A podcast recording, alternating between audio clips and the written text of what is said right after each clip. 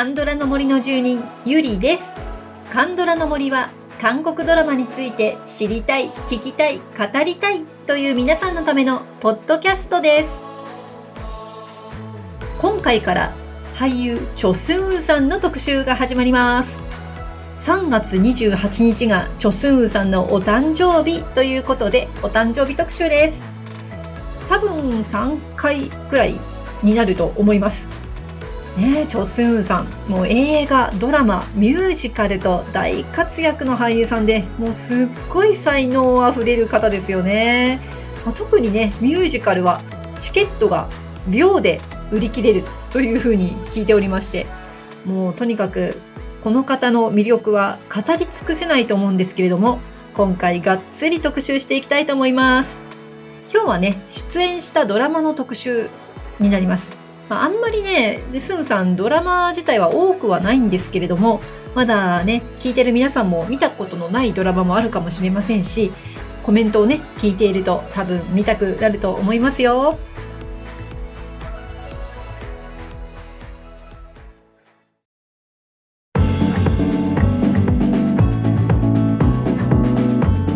はい、えー、今日はチョスンさん特集第1回ということでまずは、チョスンさんの出演のドラマで好きなドラマを教えてくださいというアンケート結果を今日はお伝えしていきたいと思います。もうとにかくね、すごいたくさんコメント来たんですよ、今回。びっくりしちゃって。いや皆さんのスンさん熱、すごく伝わってきました。ありがとうございます。ということでね、あの、もうすごい熱量が、あの、たくさんすぎて、あの、大変なので、今日はちょっと私のコメントは少し控えめにいきたいと思います。ということでね、ドラマでのスンさんの凄さをみんなで感じてまいりましょう。さあ、今回のアンケートはね、投票形式にしたんですけれども、さあ、どのドラマが一番人気があったのか、もうお分かりですよね。秘密の森。第1位でした。そして第2位は、秘密の森2ということで、もうこの2つのドラマにはコメントたくさん来ましたよね。あの、丸々1ページ分来ています。このドラマは TVN のドラマで、まあ、シーズン1が2017年、シーズン2は2020年の放送でしたね。で、えっ、ー、と、シーズン1については2018年のペクさん芸術大賞、テレビ部門の大賞ということで、で、脚本家のイスヨンさんはね、デビュー作だったのにもかかわらず脚本賞を受賞。そして我らがチョスンさん、最優秀演技賞でした。このね、ファン種目というこの感情の薄い検事というキャラクターがもう本当にすごい凄みのある演技でございました。もうドラマの説明いらないですね。もう早速、あの皆さんのコメントいきましょうね。たくさん来てます。じゃあまずはちょっと短めのコメントからいきましょうか。まずはアイススケートさん。秘密の森シリーズは見るたびに理解が深まる。難しいけれど面白いドラマだと思います。はい、えー、次はヤッホーさん。スンさんにハマったきっかけになった作品。無表情から少しずつ表情が変わっていくのがたまらない。はい、えー、次はサリーさん。秘密の森の種目はもうレジェンド級。スーさんだからこそできた役どころじゃないでしょうか。はい、次は石石さん。カンドラーが好きになったきっかけのドラマ。何回見ても新しい発見ありで見入ってしまいます。はい、そして次はチャンクミさん。秘密の森は事件や組織などの複雑さがじわじわ癖になるところが好きです。こんなに難解なのに見入ってしまい、韓国ドラマの本当の面白さを知れたと思ってます。はい、ありがとうございます。もうみんなね、大好きだね、秘密の森。もうここまででもね、もう胸がいっぱいになっちゃうんですけれども、まだまだコメントあります。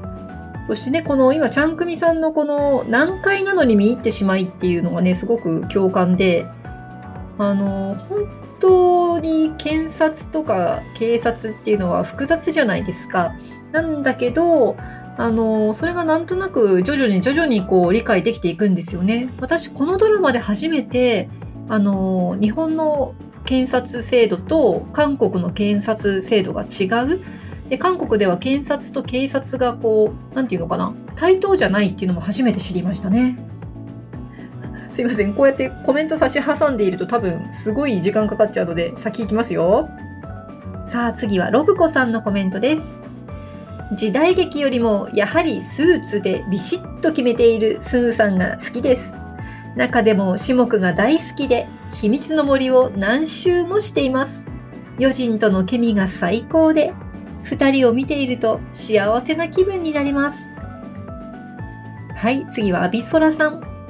種目を演じられるのはスーさんだけでは？種目は今頃どうしているんだろう？寂しく思っていないだろうかと日々思い出してしまうくらいに好きなドラマであり、種目を演じるスンさんが好きです。はい、次はともりんさん。秘密の森はサスペンス好きの友人におすすめされていたけど、なかなか中盤まで難解で進まず、チョスンがあのトカゲの可愛い嘘、ラブストーリー、クラシックの人とは分からずいました。まず彼に笑わせないなんて。本当ですね、ともりさん。私、秘密の森から入ったのでね、すんさんは。こういう人なのかと思ってたら、もう全然違いますもんね。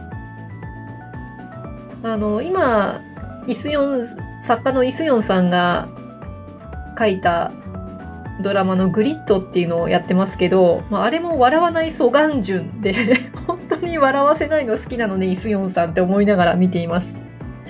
はい。では次の方行きましょう。はい。ノレトッキさんです。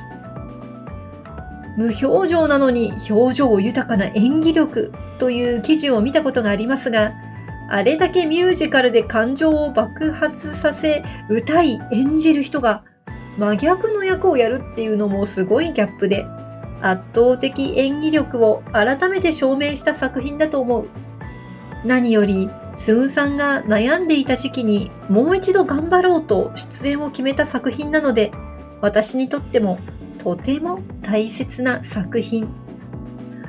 はい、のれときさんありがとうございます。そうでしたね。あの、ペクさんのね、授賞式の時にそういったお話されてましたよね。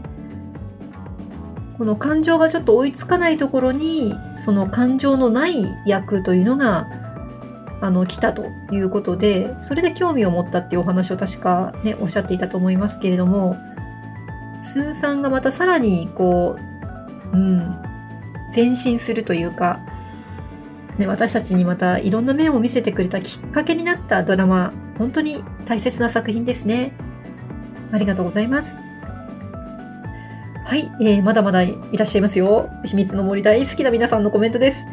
えー、次はハッカーメさん。感情がないはずなのに、確かに感情がない演技なのに、なぜ私たちは彼の感情を感じることができるの？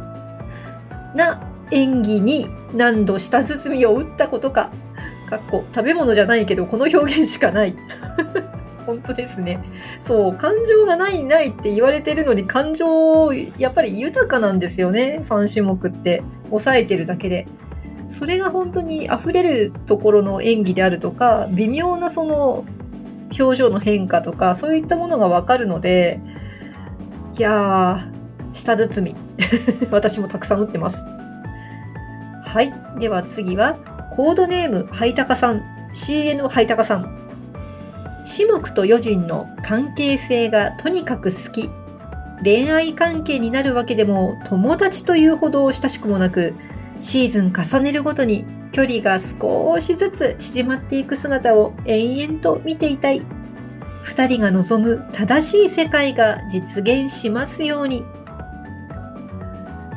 ねえ、本当にこの四目と余人のね、こう関係いいよね。そう、ドラマの中ではね、この恋愛にはならないんだけれども、でもこの信頼関係があるっていう、その、なんか一種ブロマンスにも近い、なんか、あのー、面白さというか、ドキドキさがあるなっていうふうに思いましたね。はい、えー、次は、ぬりさん。え、秘密の森1。無表情に見えて心情がわかる目や声の細やかな演技を見るのが最高。秘密の森2。1の演技がさらに進化しているところが最高オブ最高。最高中の最高ってことですね。わかるわかる。はい。それでは次は、ペコ4201さん。秘密の森1、2は、ある検事が放送界の権力闘争や政財界との癒着におもねり、へつらい、忖度なく隠蔽された事件の真実に迫っていく最上級のサスペンスドラマです。上司と同僚、親子、夫婦などの人間関係が細かく描かれていて、ある種ヒューマンドラマでもあります。サスペンスとヒューマンのさじ加減の絶妙さが視聴者を引きつけるのでしょう。人の弱みとか欲望につけ込み、悪の世界へ引きずり込もうとする勢力がなくならない限り、権力にまつわる悪の根絶は困難でしょうね。我が国の政財界や放送界にも権力にうごめく人たちの影がちらつくことがありますが、至目のように真実に迫る危害を持った司法であると信じたいと思います。はい、ありがとうございます。いやペコ4201さん、あの、詳細な解説ありがとうございます。このままドラマの紹介になりますよね。うーん。もう、種目とか余人っていうのは、生きにくいよね。やっぱりここまで正しいことを追い求めようとするとなかなかね。まあ、それだからこそのそのドラマだと思いますけど。うん。いやー、誰か、ね、あの 日本にも誰か種目いないね はい。さあ、えー、お次の方行きましょう。うささん。まずは、秘密の森です。なんとなく面白そうという感じで見始めたドラマでしたが、気づいたら物語の森にすっかり引き込まれ、そのまま秘密の森2まで一気見してしまいました。物語の伏線回収も面白いですが、なんといっても、種目と余人の単なる友情でもなく、もちろん恋愛ということでもなく、ただ仕事への信頼感だけでもない不思議な空気感。そして幹部長、2では検事局長との緊張感ありつつ、真のところでは信頼し合っていることが伝わってくる。ドラマ、ストーリーの流れのうまさと俳優陣の演技力の高さが相まって、本当にクオリティの高いドラマでした。はい、ありがとうございます。いやー、ほんとクオリティ高いよねカンウォンチョルとね、ファン種目の関係もいいですよね。私大好きです。さあ、えー、お次の方行きましょう。ネッさん。インサイダーズを見た後に秘密の森を見たので、同じ検事役なのに全く違うキャラクターの演じ分けに魅了され、またドラマの濃さにも夢中になりました。2も時事問題として第一捜査権の移管についての協議がテーマになっていて、難しい内容の見応えに俳優への信頼を感じられて興奮しましたし、志木と余人の友情の深まりへの目配せも温かかったです。はい、ネスさんありがとうございます。そう、時事問題だったんですよね、これ。その捜査権の移管っていうのがね。まあ、これがあるから、あのー、今までは検察と警察がこうなんか対等ではなかったというのがこの2ですごくはっきりわかるんですよね。この難しい問題っていうのをねしっかりと演じられた、まあ、スンさんたちっていうのはすごいなーって本当に思います。もう第一捜査権をね 出してくださったのがすごいなと思ってネスさんありがとうございます。はい次は浜佐賀さん。秘密の森1何しろストーリーに引き込まれました。出てくる人出てくる人みんな怪しくてカンドラの脚本の素晴らしさを思い知らされた作品でしたそしてスーンさんに初めて出会った作品いわゆる韓流スターっぽくないのになぜか惹かれるなと思っていたらとんでもない俳優さんだったという秘密の森2ファン・シモックとファン・ヨジンのコンビネーションがさらに輝いた作品ちょっとだけ感情が生まれて表情にもちょっぴり出せるようになる種目に涙しました。はい、ありがとうございます。ねとんでもない俳優さんだったね、スムーさん。本当にそう思いますね。もう、やられたって感じでした。この秘密の森。はい、えーと、そして、ようやくですけど、秘密の森にいただいたコメント、最後の方になります。えー、キムサブさんです。このドラマを見たのは偶然でした。当時、ヴィンチェンツォを見てて、あ、見てました。私も面白かったよね。次のエピソードまでの暇つぶしに何も知らず軽い気持ちで手を出したのですが、結果、秘密の森に夢中になってしまい、終わってすぐリピートしてしまいました。かっこ、ヴィンチェンツはずっと後回しになってしまいました。そんなにも。あ、ヴィンチェンツも面白かったんだけどね。程よく止められず、毎日3話ほど見る生活を送り、ふらふらでしたが、すごいね。森を見るとシャキッとする薬中のような日々でした。薬中脚本、演出、俳優陣、何もかも良かったのですが、何と言ってもファン種目です。抑えた演技からの葬儀での怒鳴りで掴まれてしまいました。私が見たスムーさんのドラマの中で一番好きなキャラクターです。何度見ても新しい発見があるドラマでもあります。また、NG 集で別人ぶりにギャップってなりました。ありがとうございました。ギャップだよね。特にファン種目だから、もうこの NG 集とかメイキングがギャップすぎて、もうこのギャップ萌えにやられた人どれぐらいいるんだろうって感じですよね。はい、ということで、秘密の森、秘密の森2でした。はあ、すっごいたくさんのコメントでしたね。で先ほども言いましたけど、私にとってもね、この秘密の森がスンさんを見た初めての作品になりまして、非常に感慨深いです。ありがとうございました。さあ、次のドラマ行ってみましょう。第3位です。第3位は、ライフ。はい、ライフはですね、イスヨン作家の2作目でしたね。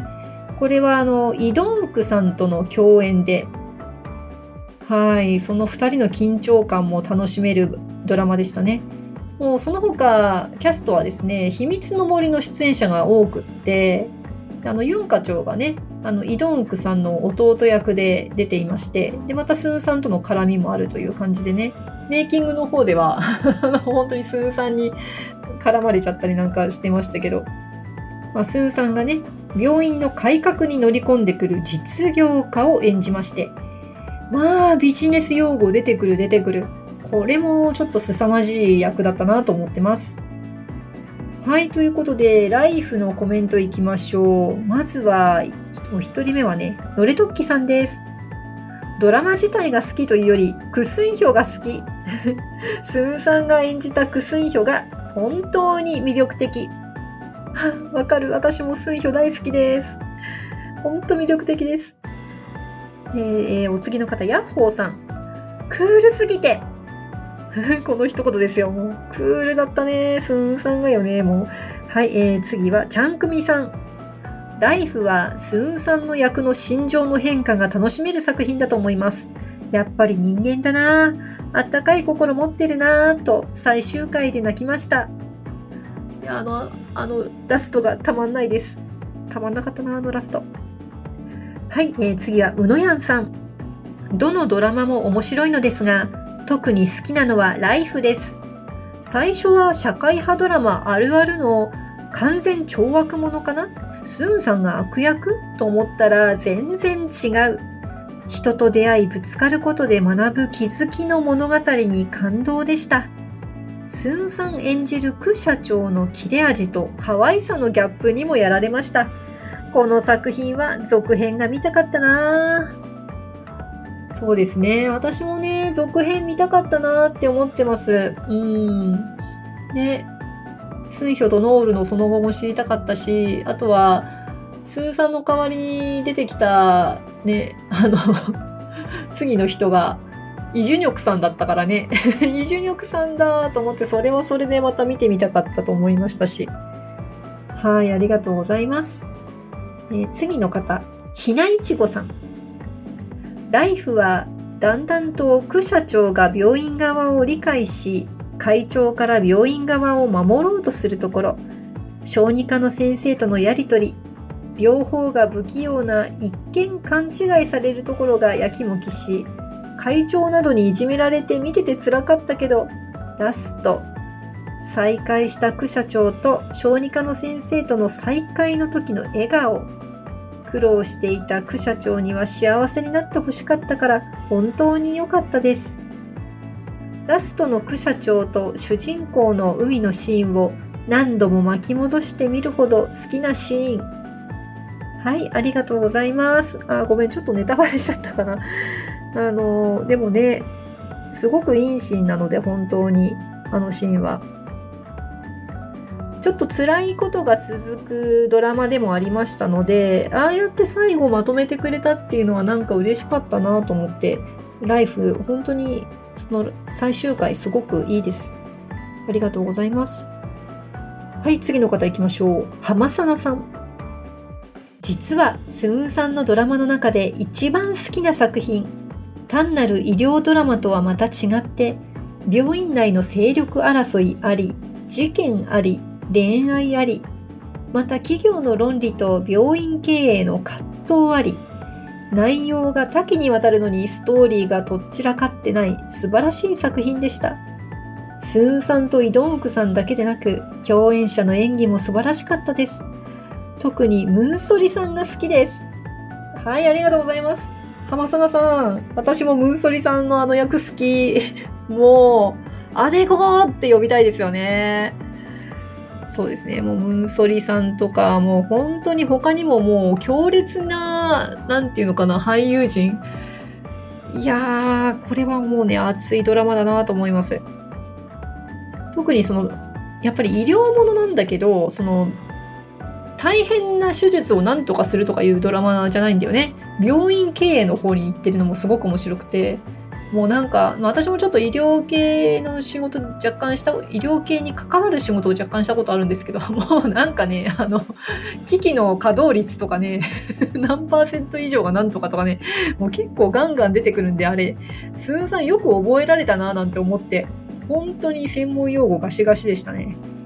はい。ありがとうございます。では、えー、ライフの最後のコメントになります。ボアさんです。どれの作品もスーンさんだからこそ生きるキャラクターを演じているところです。特にライフのクスンヒョは仕事ができ嫌味なくらいな社長でありながら人間味にもあふれどうやっても憎めないキャラでした。ここまで深みのある人物像になったのはスーンさんだからだと思います。ありがとうございます。ほんとそう。もう冷たそうなのに、こう、優しい顔にやられるんですよね。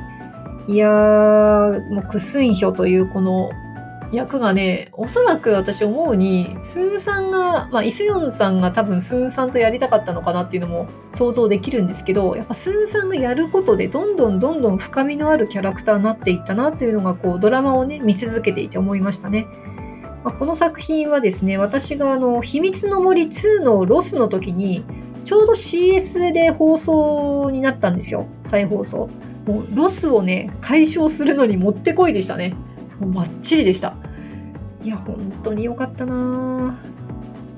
あと浸っているとまた もうすでに30分近くなってるんですけど。さあ、次行きましょう。えー、第4位はですね、さあ、何のドラマでしょう？これはね、マイ。馬のお医者さんと書いて、マイですね。はい、この作品はですね、あの、イ・ビョンフン監督というね、あの、チャングムの誓いとか、イさんというね、歴史の、あの、もう本当に大河ドラマの巨匠ですよね。この方が監督を務めた2012年から13年の MBC のドラマでした。で、スムさんこれが初ドラマなんですよね。いやー、初めてのドラマ出演がこんな大作の主役ってねえ、もうありえないよね。まあなんかこれも私前の前のあの NHK が出してるブックを実は買っていてなんかちょっとちらっと見た時にあのなんか食堂のおばちゃんがミュージカルはなかなか見れないからあなたの、ね、演技が見れないみたいなことを言っていやーやっぱりテレビっていうものもね、まあ、スーさんそれまでテレビに出たがらなかったっぽいんですけど、まあ、テレビもやっぱりこういったおばちゃんにもね見てもらえるんだなってことで出たみたいなコメントがあってあなんか素敵なスーさんの考え方だなって思いましたしまたこのね、えー、マイのクァンヒョンという主人公、まあ、これはあの、まあ、最初動物のお医者さんでその後人間を見るお医者さんになるわけですがこう本当に優秀なんですけど本当に人懐っこくて、ものすごい可愛い役でしたね。まあ、あの、シモクとかは、あと、シモクとか、あと、ライフのスンヒョとかは結構厳しい感じのイメージもあるんですけど、もう、とにかく、ここのマイのクワンヒョンは、本当に光あふれる。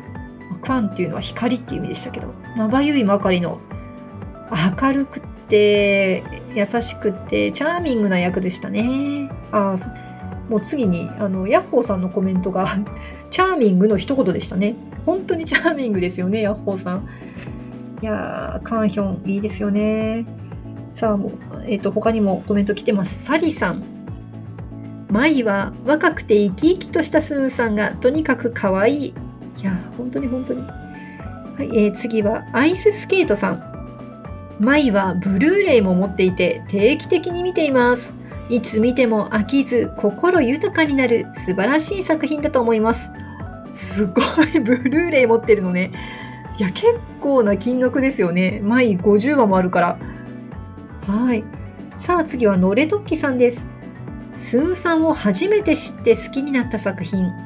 実は作品の存在は知っていたけど、つまらなそう、俳優地味だし、って避けていた作品でもある。それにもかかわらず、5話くらいでスンさんが登場し、その登場シーンからもう好きになった。本当に動物を愛するキラキラとした表情と声がすごく良かった。はい、ありがとうございます。本当にその5話のね、スンさんの登場シーンってすごく素敵ですよね。私もね、印象に残ってます。ノレトッキーさんね、あのスーさんの、もうスーさんファンの中ではもう有名な存在でいらっしゃいますけど、舞が初めてのスーさんとの出会いだったんですね。なるほど。ありがとうございます。はい、えー、次の方行きましょう。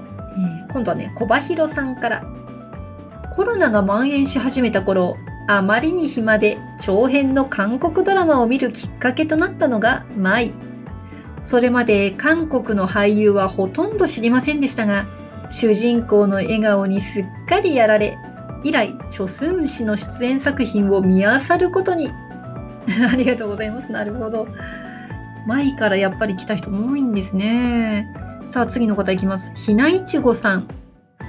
舞は初めてスーンさんを好きになった作品ということもあり、印象深いのに加え、動物好きのスーンさんの笑顔、引き込まれる演技、くるくる変わる表情が自然ですぐ DVD を購入したくらい好きな作品。ああ、ひないちごさんも買われたんですね。いやでも本当に幸せオーラいっぱいのスンさんが見られますもんね。はい、えー、次はハッカーメさんです。期待しかないイ・ビョンフン監督の時代劇。でも、あれ？今回はなんか地味な顔の俳優さんだないまいちそそられないなでも、イ・ビョンフン作品だし、面白いに決まってるよなと、テンション低めから見始めました。その後、最高潮に達したことは言うまでもありません。ひたむき、誠実、苦悩、温かさ、純粋さ、秘めた闘争心、にじみ出るサラブレッド感、愛する人への優しい眼差し、貧しい青年からおひげを蓄えるまでに成長する輝かしい変貌。周りの役者さんもすごい方が揃っていたし、もう本当に完璧なドラマでしたね。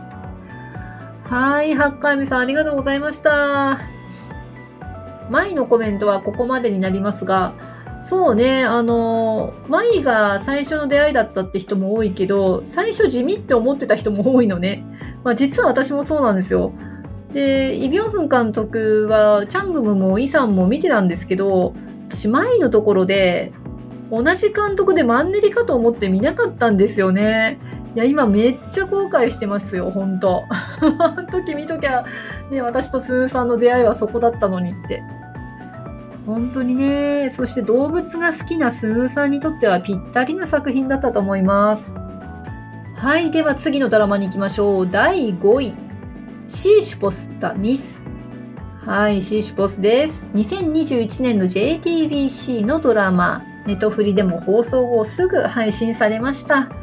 この前もね、シーシュポス私どうしても特集したくて、このポッドキャストでもやりましたけれども、まあ、ハンテスルというね、主人公を演じたスムさんですが、まあ、発明家であり起業家ということで、なんとなくこの雰囲気がね、スティーブ・ジョブズっぽかったですよね。あの、わがままなとこなんかもね。はい、ということでコメントいきましょう。まずは、うささん。秘密の森の後、またしてもなんとなく種目の次のドラマが見たいなと思い、チョスンウで検索したところ、シーシュポスを発見。なんと新しいドラマではないか。かっこ見たのは2021年の春。早速見始めると面白いけど難解難解だけど面白いとなってそのうちまたチョスンウ演じるテスルの種目とのギャップに燃えいつの間にかチョスンウ沼にはまり込んでしまいました過去作も漁りまくりましたはいうささんありがとうございますもうほんとこれギャップ萌えよね。まあ、大抵種目と比べると大抵のものがギャップ萌えなんだけど まあそれでもやっぱりテスルっていうのは、うん、すごく面白い人物でしたね。はい、次の方いきます。ひないちごさん。シーシュポスはタイムトラベルものということで、なんとか未来を変えようと紛争するところ。ラスト、伏線回収が怒涛で、シグマとのやりとりが楽しかった作品。はい、でこの後ちょっとすいませんコメント続いてるんですけどこれラストの完全ネタバレになりますので、えー、ちょっと要約しますとねこのラストはね受け取りによって解釈が変わるラストだったので少し救われたというお話とはいみんな思うところねたくさんありましたよねということになります。ラストねラスト。シーシュポストのラスト。これは皆さんいろいろ考えざるを得なくなってしまうというね。はい、えー、次はようこさんです。可愛いからかっこいいまで幅広いスンさんを堪能できて大満足なドラマだと思う。うん。本当に本当にその通り。幅広いです。はい、次はサリさん。シーシュポスは作品的には賛否両論ありましたが、スンさんはどんな時でも最高でした。私は個人的にあのラスト好きです。というかあれしかなかったのではと思っています。同感です。いろんな意味で同感です。私もこれねあのシーシュポスはやっぱり好きなドラマなんですよね。で賛否両論あるのも知ってますしそれはそれでいいと思っていてでも私は好きなの。っ て宣言したい。まあそれはもう別の回で語りすぎたので今回はしませんけど。そう私もねラストはねあれしかなかったと思います。はい。まだね、そこまでたどり着いてない方、見てない方、ぜひネットフリでご覧いただきたいと思います。はい、シーシュポスでした。はい、えー、まだ終わりません さあ、次は何のドラマかな？第6位。これはね、神様がくれた14日間。2014年の SBS のドラマになります。14日前にね、こう、過去に遡ってしまうんですよね。スムさんの役が。これがドンちゃんという役ですけれども、まあまたワイルドでかっこいいんですよね。はい、じゃあコメントいきましょう。のれとっきさんです。武将髭のドンちゃんがめちゃくちゃかっこいい。スーさんって武将髭すごく似合う。めちゃくちゃセクシー。理想の男。まあ、ここまでがね、あの、神様がくれた14日間へのコメントで、で、全体的なコメントもいただいてます。本当に全部の作品全てが魅力的で全部好き。スンさんが演じるとキャラクターが生き生きしてる。ディティールまで繊細に作り上げられてるのに演技がめちゃくちゃナチュラルでその役にしか見えないし、すごく魅力的になっちゃう。本当にね。本当に繊細に作り上げていくよね。だから私たち自然に感じられるんですね。なるほど。ありがとうございます。はい、えー、次は CN ハイタカさん。ドンちゃんのキャラがとても好き。口も悪いし態度も親切とは言えないけど、なんだかんだでずっと気にかけてくれるのが分かりすぎる。あなたとなら幸せになる私。ドンちゃんはもう根強い人気ですよね。まあドラマ自体もね、面白い設定ではあったんですが、まあちょっとね、ラストに賛否両論がありまして、うん、これはね、私的にはちょっとショックを受けた内容ではあったんですけども、いや、ドンちゃんはもう間違いなくかっこいい。はい。はい、それではやっとですよ。やっと最後のドラマになります。これはね、秘宝の秘密ですね。MBC の短いドラマで公開されたというふうに聞いてますけれども、えっ、ー、と、Unext とかでまだ見られるのかな？私は Unex でちょっと見たんですが、今回ね、この作品はちょっとコメントはなかったんですけども、どうしても私もこのドラマはちょっと皆さんにも伝えたくて、このね、遊び人みたいな感じのスンさんが良かったんですよね。で、時はあの、日本が支配していた日帝時代と言われている時期で、あの、スンさんが演じたのは、イさんという実在の詩人なんだそうです。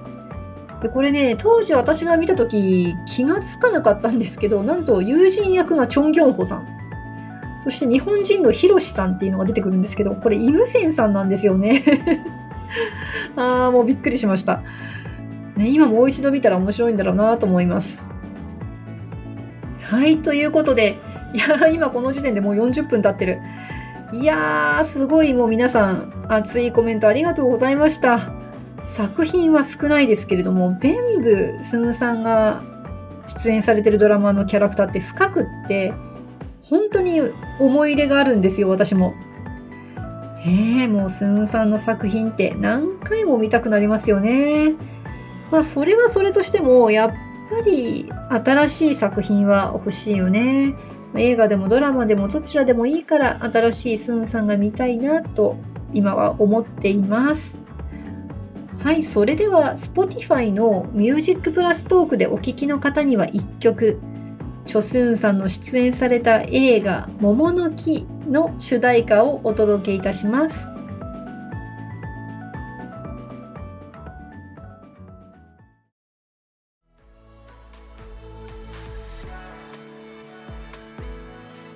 はい、エンディングのお時間になりました。